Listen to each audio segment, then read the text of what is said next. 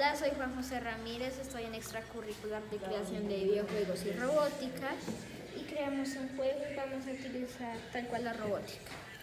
Para empezar necesitamos como tal cual energía que sirve de un cable de, que, lo, que lo llamamos cable información o de datos que sirve para pasar la energía. Este es el polo tierra que está conectado desde aquí abajo, desde la base, y se puede tal cual conectar a la piel o simplemente tenerla. Después, como tenemos dos jugadores, utilizamos unos cables que están aquí atrás, conectados, para poder que puedan utilizar los que son izquierda-derecha, que es WAD y utilizamos las teclas de aquí al frente para tal cual el teclado flechas.